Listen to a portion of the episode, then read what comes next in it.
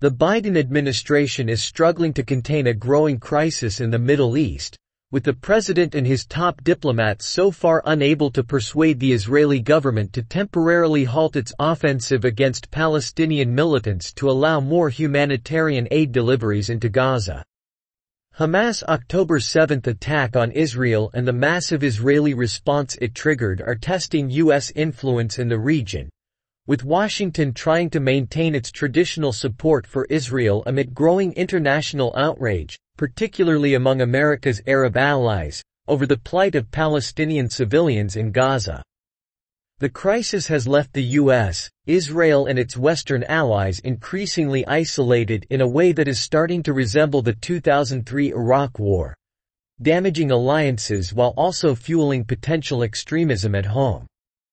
Israel is following an operational clock, dictated by military considerations, while Biden is looking at a political clock, based on the geopolitical effect of the war in Gaza and international reactions to the plight of Palestinian civilians.